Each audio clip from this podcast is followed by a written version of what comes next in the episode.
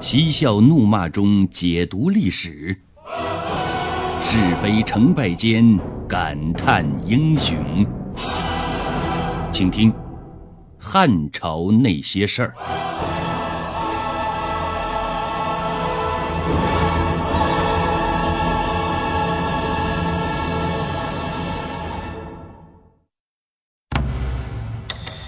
永兴元年。冀州刺史朱穆在安平逮捕了宦官赵忠的不法家属，汉桓帝大怒，把朱穆撤职，并且罚他服劳役。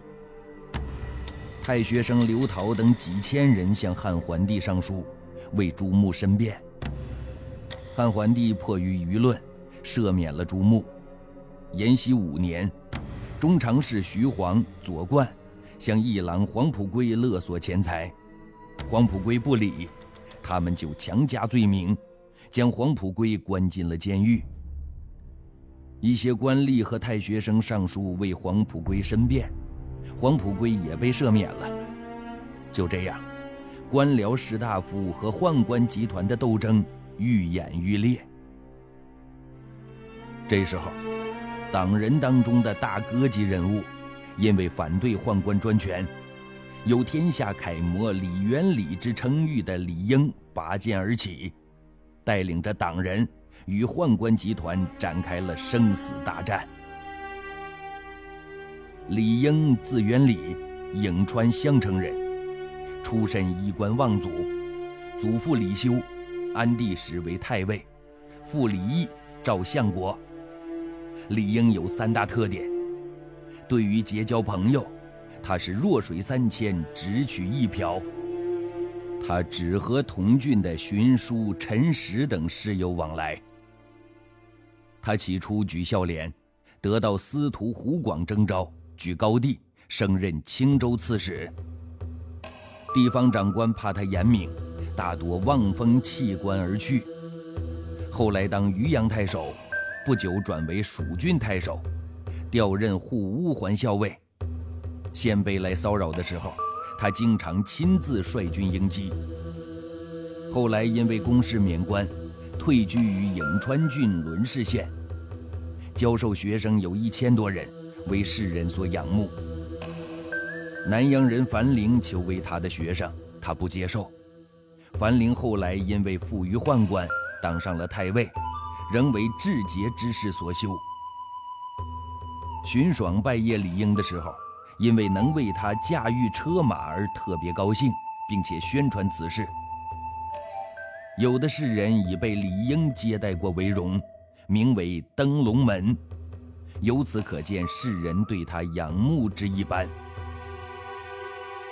延熙九年，术士张成教唆妻子杀人，为司地校尉李应逮捕。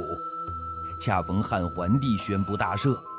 但李应因张成与宦官关系密切，就不顾皇帝的赦令，坚持将张成之子处死。张成和他的弟子劳修上书，诬告李应等人收买太学生和进京游学的人，并串通各郡儒生结党营私，诽谤朝政，败坏风俗。汉桓帝大怒，下令逮捕李应、杜密这些三百多人。后经尚书和城门校尉上表力争，再加上李英等人在狱中故意的供出宦官子弟，宦官害怕牵连到自己身上，向桓帝进言，说天时到了大赦天下的时候。于是同年六月庚申日，改元永康，大赦天下，党人获得释放，但放归田里，终身罢黜。史称第一次党锢之祸。说完了朝廷的恩怨，再来看看后宫的情仇。话说邓孟女因为和郭贵人上演了争风吃醋的情敌大战，汉桓帝一怒之下，将邓皇后变成了废后。随后，邓皇后郁郁而死了，而幸存者郭贵人。也并没有一飞冲天，成为真正的胜利者。相反，他也受了伤了。汉桓帝对他日益冷落，又开始了新的移情别恋。无论郭贵人做什么样的努力，也挽不回汉桓帝的心。鹬蚌相争，渔翁得利。一场后宫大战，汉桓帝曾经的最爱邓皇后和郭贵人两败俱伤，真正的受益者却是窦庙。如果用一句话来形容窦庙呢，那就是精彩二加一。二，那是指典型的官二代和富二代，指他的出身和家庭背景。提起他的曾祖窦融，那是如雷贯耳。这位东汉开国功臣，官至大司徒，是当年光武帝刘秀最宠爱的大臣之一。他的父亲窦武的官职是大将军，以深通儒家学派经典闻名当世。同样在朝中是要风得风，要雨得雨，他的家世灿烂夺目。一是指典型的白富美呀，一白遮百丑，白对于女性来说极具重要性，这也是中国传统的审美理念。富呢，家庭条件好，古代的人也比较现实，所以家境也是评价一个人条件的参考因素。美，对于女子，有美就行了，这是最关键的要素。也是好女人比较重要的标准。出自名门之后，家境又好，长得又美，从小集万千宠爱于一身。窦庙在妙龄时入选宫中，当然没问题。延熙八年，窦庙被选入了掖庭。正所谓强中自有强中手，同样的道理，美中自有美中人。窦庙到了后宫，很快就发出感慨了：“不到朝廷不知道官小，不到后宫不知道人丑。”都庙到了后宫啊，单论长相，居然只能算是丑小鸭了。可这只丑小鸭却因为插上了天使的翅膀，很快变成了白天鹅。因为出身名门之家。他得到了当时权倾朝野的宦官集团的支持和帮助，他很快以黑马之态杀出重围，被立为贵人。到这年冬天，等邓皇后遭遇寒流，成为废后了，窦庙就成了接班人，被立为皇后。窦庙转正了，成了汉桓帝的第三任皇后，可她却是悲喜交加呀。喜就不用多说了，能成为皇后，那是后宫所有女性奋斗的终极目标，梦寐以求。这么快就梦想成真了，你说她能不喜吗？一人得道，鸡犬升天，窦庙还是双喜临门，父以女贵呀。他的父亲窦武很快被晋升为怀里侯，并且很快加封为城门校尉。可窦庙并没有高兴多久，很快就悲哀了，因为他发现他只是政治牺牲品。这个时候的汉桓帝并不宠爱他，甚至冷漠至极，他不过是个摆设而已。因为这个时候，汉桓帝心中的最爱是一名叫田胜的才女。才女在后宫比贵人要低一级。跟皇后更没得比，但是在汉桓帝心里，她的地位比皇后还要高。田胜长得姿色绝伦，妖艳迷人。如果说窦庙是小家碧玉，那么田胜就是狂野奔放。从小逆来顺受的汉桓帝，此时挣脱了束缚，自然是激情四射。这样一来。狂野奔放的田胜自然就对他的胃口了。爱屋及乌，本来汉桓帝打算立这名才女为皇后，却遭到了宦官集团的一致反对。才女田胜出身卑微，这是她受人攻击的弱点。汉桓帝思来想去，最终还是无奈地选择了出身名门的窦庙为皇后。可是他在皇后的位置上忍痛割爱，在心灵上却没有。立了窦庙为皇后，出于补偿心理，对田胜却更加宠爱了，几乎天天和他在一起。也正是因为这样，田胜那里可谓是四季如春，而窦庙这里却冷如寒蝉。长此以往，窦庙不干了。堂堂一国皇后，自然不能忍受情敌田胜风光无限。妒火中烧的窦庙忘了邓梦女的前车之鉴，开始对田胜展开密集的攻势，污蔑、谣言、陷害。可是妒火和谣言不能烧伤、烧坏别人，烧毁的是自己。汉桓帝已经领教过了第二任皇后的妒忌，这时候窦庙又使出这招，毫无新意，毫无创意，惹不起，躲得起呀，他就开始进一步的疏远窦妙，对田胜越加爱得疯狂痴狂，无怨无悔。而颇有心机的田胜，为了长期迷住汉桓帝，还唆使和他一起进宫的其他八名才女，以美色和媚术向汉桓帝邀宠。结果在九仙女的强大魅力下，汉桓帝是左拥右抱，轮番作乐，忘乎所以。此时的窦庙只能眼睁睁地看着汉桓帝离他越来越远。却无可奈何，只能发出感慨：“逆情无过起罗从，欲海沉迷太不聪。二十年来一昏浊，徒教父嗣乱深宫。”有句话是这么说的：“女人是把刀，不伤眼睛便伤腰。”汉桓帝后宫佳丽成千上万。风流成性的他和这些佳丽们昼夜大战，以田胜为首的才女集团服务的贴心细腻，他们昼夜缠着桓帝，像蜜蜂采蜜一样，活活的把汉桓帝给踩死了。公元一百六十七年，当了二十二年皇帝的刘志，活了才三十六岁，抛弃了三个皇后，挥了挥衣袖。告别了温柔乡，到极乐世界去了。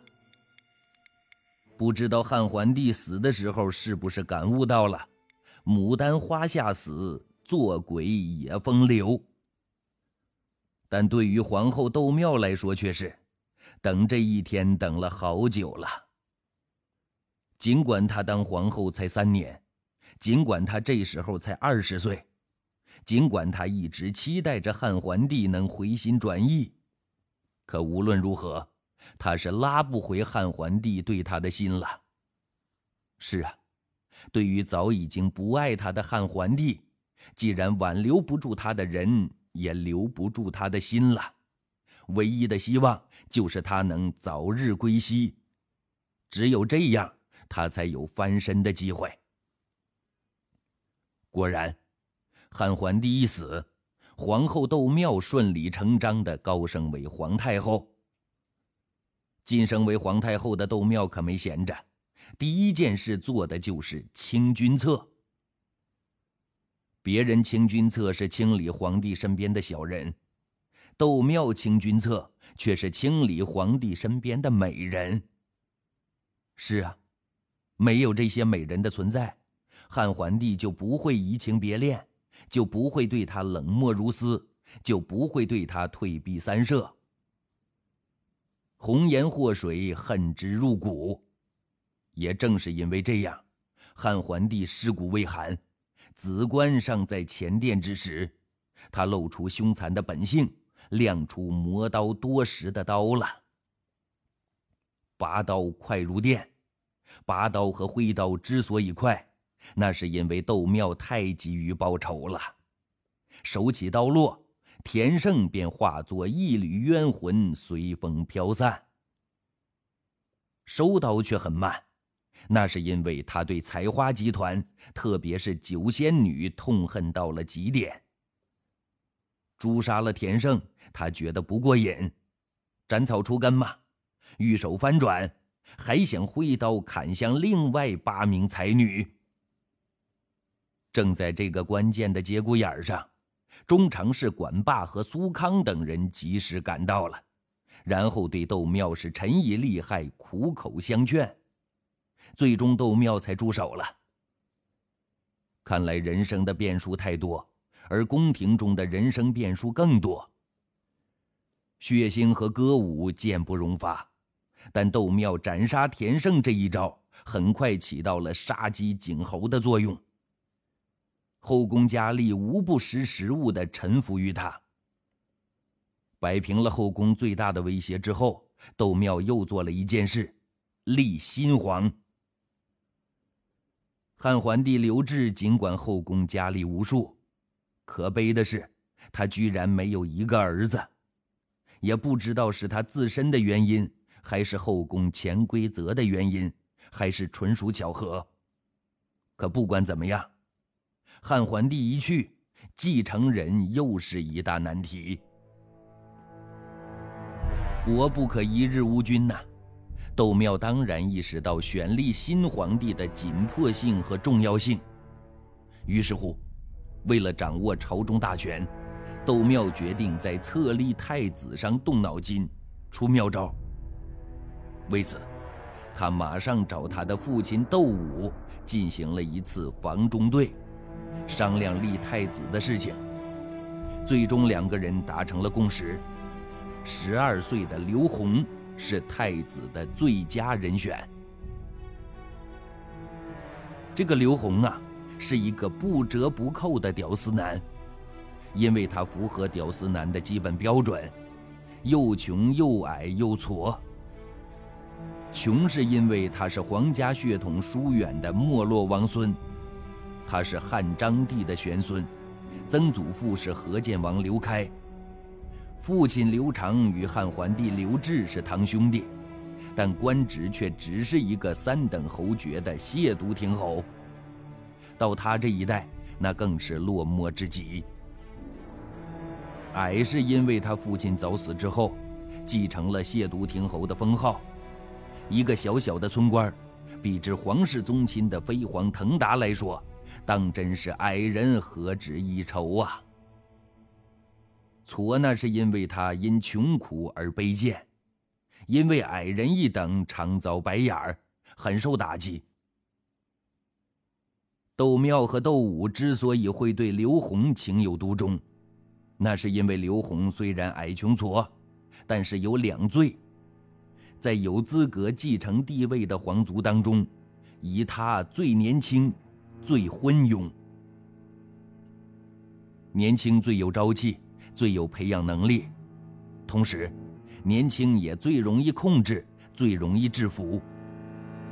昏庸是指糊涂和愚蠢，毫无才干，也容易控制和制服。窦庙要想以皇太后的身份执掌朝政，走以前窦太后、严太后、邓太后的路线，主宰天下。就必须选立一个既年轻又昏庸的幼主做傀儡，做代言人，做挡箭牌。而一旦皇太后窦庙临朝执政了，身为皇太后老爹的窦武也就理所当然的是摄政王。正因为这样，父女俩本着一荣俱荣的原则，对皇帝的人选一拍即合。大计已定。接着就是付诸行动了。窦庙马上派出中常侍曹节，拿着皇太后的诏书，带着宫廷护卫，还有禁卫军一千多人，到了河北献县去迎接刘宏到洛阳来。俗话说：“穷在闹市无人问，富在深山有远亲。”于是呢。很快就出现了这样的滑稽一幕。原本没有机会富在闹市，只能穷居深山的屌丝男刘宏，时来运转了。从一个小小的村官来了个一步登天，成了一国之君。对此呢，刘宏在上演完惊喜交加、喜极而泣的表演之后，还吟了一首诗，表达他的扬眉吐气的快感。我得意的笑，笑看红尘。刘宏被风光的接到洛阳之后，很快就风风光光的登上了皇帝的宝座。他就是汉灵帝。这一年是公元一百六十八年，改元建宁。